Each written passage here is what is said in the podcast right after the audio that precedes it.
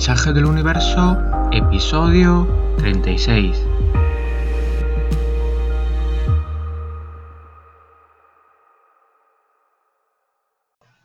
Bienvenidos a todos, bienvenidos a nuestro episodio número 36. ¿Cómo estáis? Aquí todo bien y hoy seguimos hablando del trabajo con la sombra y de los arcanos mayores. Hoy toca hablar del arcano mayor número 8, la fuerza. Y notamos que hay un salto. O sea, podemos decir que los primeros siete arcanos hablan más de la persona. Y estos siete arcanos mayores que siguen nos enseñan una perspectiva un poco más amplia. Nos hablan de nuestra relación con la sociedad, nuestra relación con los demás, nuestra relación dentro de los grupos. La fuerza, por ejemplo, que es la carta de hoy, nos habla de, de las relaciones, de ser fuertes, fuertes físicamente y mentalmente. Nos habla de cómo podemos ganar una batalla con la fuerza de la mente sin tener que usar las armas. Y se trata de batallas internas y externas.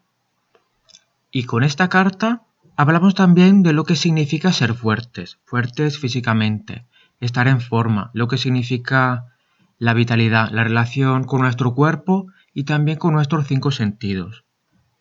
Podemos decir que una persona que tiene la carta de la fuerza en equilibrio tiene una gran vitalidad, se siente cómodo con su cuerpo, se siente cómodo con su entorno y sabe cómo moverse en ello, sabe cuándo tiene que esforzarse, sabe cuándo dejar que las cosas fluyan y sabe cuándo necesita aceptar pasivamente que los demás hagan lo que tienen que hacer porque no puede actuar. O sea que nos sentimos fuertes y vitales y sabemos cómo conectar con nuestro ambiente, sabemos cómo movernos en ello, lo conocemos. Pero si esta vitalidad está demasiado desarrollada, todo el tiempo necesitamos demostrar que somos más fuertes que los demás, que nuestro cuerpo es más bonito, que tenemos más dinero, que vestimos mejor, que tenemos el último modelo del móvil, que nuestra opinión es la mejor. O sea que queremos demostrar constantemente que somos nosotros mejores que los demás, que merecemos una posición más alta en la sociedad. Por lo tanto nos sentimos más fuertes que los demás y podemos decir que hay una comparación constante. Una comparación constante y que nos sentimos constantemente mejores que todos los demás. Si esta carta está en la sombra, pasa justamente lo contrario, o sea que nos falta vitalidad. Nos comparamos con los demás y tenemos una mala relación con nuestro cuerpo. Nos sentimos feos, nos sentimos débiles, gordos, flacos. O comparamos nuestra vida con la vida de los demás y nos sentimos pobres, nos sentimos miserables, nos sentimos desafortunados. Y eso pasa por la presión de la sociedad. Una sociedad que nos empuja a creer que ciertos elementos son clave para tener éxito y que sin ellos no valemos nada. Se trate, por ejemplo, de un cuerpo fibrado, o de un tipo de coche, o de una marca de ropa, o también puede pasar por un trauma que hemos tenido, ya solo confiando, por ejemplo, en una persona y viendo que luego esta persona de alguna forma no nos aprecia porque nos falta algo o porque nos sobra algo. Y por lo tanto empezamos a dudar de nuestro valor y empezamos a cazar estos elementos claves que harán que los demás nos aprecien que harán que los demás nos den un valor. Y la tensión se manifiesta con algún elemento específico que no tenemos y que deseamos. Se puede tratar de un tipo de cuerpo, de un objeto, de un estilo de vida. Y empezamos a tener una relación complicada con todo lo que está relacionado con esos elementos clave, estos elementos que por alguna razón asociamos a la fuerza, asociamos a la aceptación, al valor que tenemos. En el caso del cuerpo, la tensión se nota con la comida, con el ejercicio físico, con las calorías. En el caso de un objeto que representa el éxito, notamos tensiones con el dinero, con el trabajo, con las compras, con los precios, con los ahorros y con los gastos. En el caso de un estilo de vida perfecto que nos haga sentir valiosos a los ojos de los demás, nos obsesionamos con la pareja, con el piso, con tener hijos, con parecer una familia perfecta, con las vacaciones en lugares de ensueño. Son ejemplos de cómo miramos a los demás para buscar una aprobación. Buscamos encontrar la pieza clave que haga que los demás nos aprecien, para volver a apreciarnos nosotros mismos. Si vivimos este tipo de tensión, necesitamos trabajar con la sombra. En este caso, el trabajo es más intenso que con las primeras cartas que vimos en los episodios anteriores. El primer paso es ver cómo somos, ver qué tenemos, qué hemos conseguido y cómo es nuestra vida. Luego podemos ver lo que deseamos conseguir para que los demás nos acepten. Esta carrera tan complicada y llena de tensiones. Por ejemplo, el cuerpo perfecto, el objeto perfecto, el estilo de vida perfecto. Y luego vemos todas las reglas que nos hemos dado que están conectadas con este objetivo y todas sus restricciones y todas sus obligaciones. Pueden ser restricciones con la comida, obligaciones con el deporte, contar de forma maniacal las calorías, la relación con la báscula, o por ejemplo un límite de gastos que nos imponemos, o las compras compulsivas, o los préstamos que pedimos para comprar algo, o todos los requisitos que pedimos a nuestra pareja, todo lo que tiene que tener nuestro piso perfecto, todo lo que tiene que hacer nuestro hijo para que sea la envidia de todos los demás padres. Y con todas estas informaciones notamos la cárcel que nos hemos creado. Una cárcel de obligaciones y prohibiciones autoimpuestas.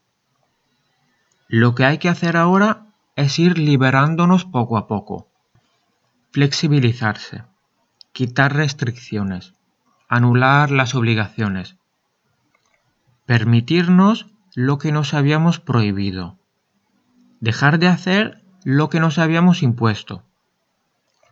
Por ejemplo, permitirnos comer galletas cuando tenemos ganas de galletas, no entrenar cuando nos sentimos cansados, permitirnos comprar algo que necesitamos a pesar de no haberlo escrito en nuestra previsión de gastos, no comprar algo si la verdad es que no lo necesitamos a pesar de que todo el mundo lo tenga.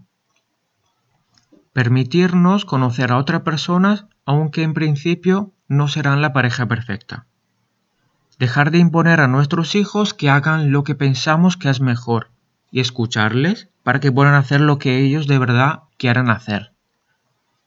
Se trata de ir poco a poco destruyendo esta cárcel, esta cárcel que nos hemos impuesto, y de ver que si empezamos a escucharnos, a escuchar nuestro cuerpo, nuestras emociones y nuestros deseos, todo fluye más fácilmente, sin agobio, sin reglas estrictas y de una forma natural. Naturalmente, iremos hacia un camino más adecuado a nuestra vida. Y se trata de aprender a no comparar nuestra vida con la vida de los demás, porque nosotros tenemos un valor ya solo por vivir. No necesitamos nada para tener valor. No necesitamos que los demás nos digan cuánto valemos. Nosotros somos los primeros que podemos ver nuestro valor. Pero lo podemos hacer solo si aprendemos a taparnos los oídos, a no escuchar todas las voces que nos dicen cómo deberíamos ser para ser perfectos. Y lo que sí que tenemos que empezar a hacer es escucharnos a nosotros mismos, escuchar lo que nuestra alma nos dice y cómo nos guía a la vida que realmente nos hace sentir plenos, nos hace sentir vivos, a la vida que nos hace sentir nosotros mismos. Una vida construida a medidas de nuestro cuerpo, de nuestro deseo y de nuestra evolución. No una vida moldeada por los demás, no una vida que acaba siendo agobiante, una vida que sea nuestra de verdad. Por lo tanto, el trabajo con la sombra en el caso de la carta de la fuerza y de la vitalidad requiere primero que nos olvidemos de lo que la sociedad nos ha vendido como ideal y mejor y perfecto.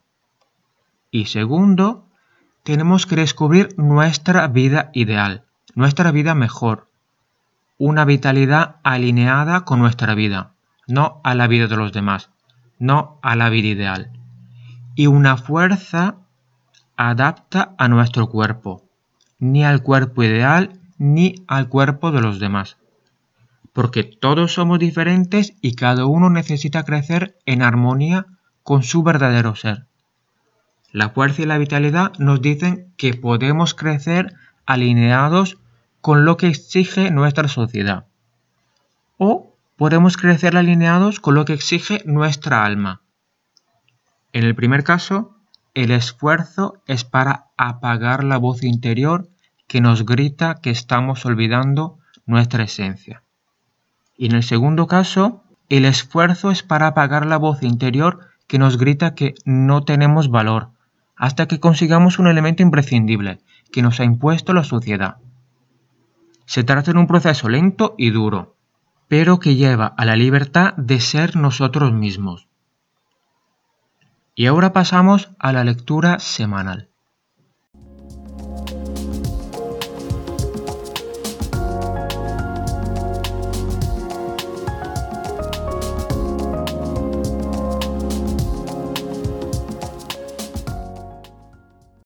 Esta semana el universo nos habla a través de la carta de las de espadas y la carta ha salido invertida. Es una carta que habla de nuevas ideas, de una nueva verdad que se abre camino y con ella también vienen nuevos desafíos. Al tener la carta invertida y al interpretarla a la luz de la otra carta que vimos en la primera parte del programa, o sea, la fuerza, podemos decir que esta semana el universo nos dice que hay algo que nos impide ver la verdad, algo que nos impide dejar entrar nuevas ideas. Es como si los desafíos y los problemas relacionados con esta nueva manera de pensar nos parecieran mucho más grandes de lo que realmente son. Hemos visto que estamos en una sociedad que nos ha influenciado a creer que algo es bueno y deseable. Y esto es normal, porque cada grupo o cada sociedad necesita tener un núcleo común para poder sobrevivir y desarrollarse. Pero cuando notamos que todas estas ideas nos hacen daño o no están alineadas con nuestros valores, pues en este momento empieza el desafío real. Porque en este momento tenemos que cuestionarlo todo. Dudar si lo que pensamos es nuestro o si lo hemos absorbido de la sociedad. Preguntarnos si nuestros valores han crecido de una forma natural dentro de nosotros o si los hemos aprendido en la familia o en los grupos. O sea que acabamos poniendo en duda nuestro sistema de creencias, nuestros pensamientos, nuestros valores, nuestra moral y todo lo que constituía nuestra identidad.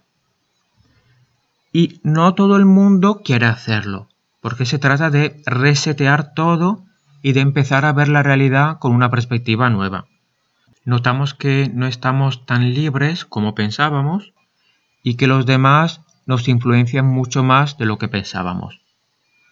Por eso, esta nueva idea, esta nueva verdad, está bloqueada, porque es una verdad difícil de aceptar y difícil de digerir. Pero si la aceptamos, podemos empezar la búsqueda.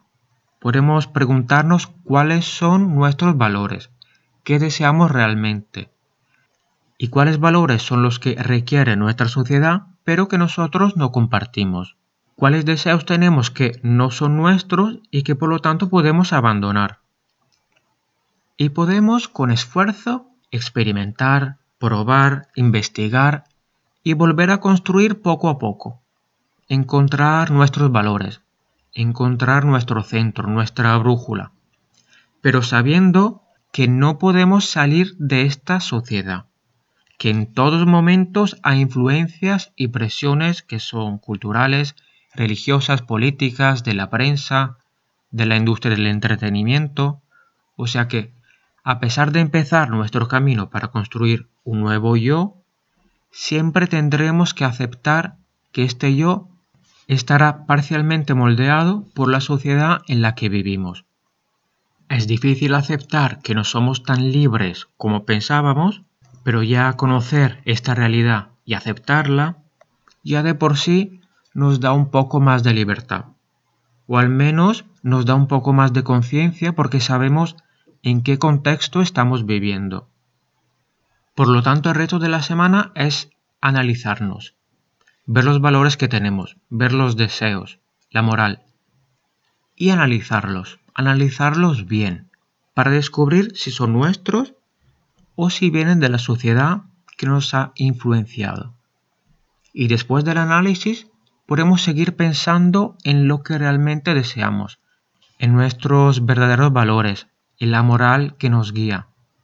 Todo eso aceptando que la sociedad siempre nos influenciará. Es todo por hoy, hasta la próxima.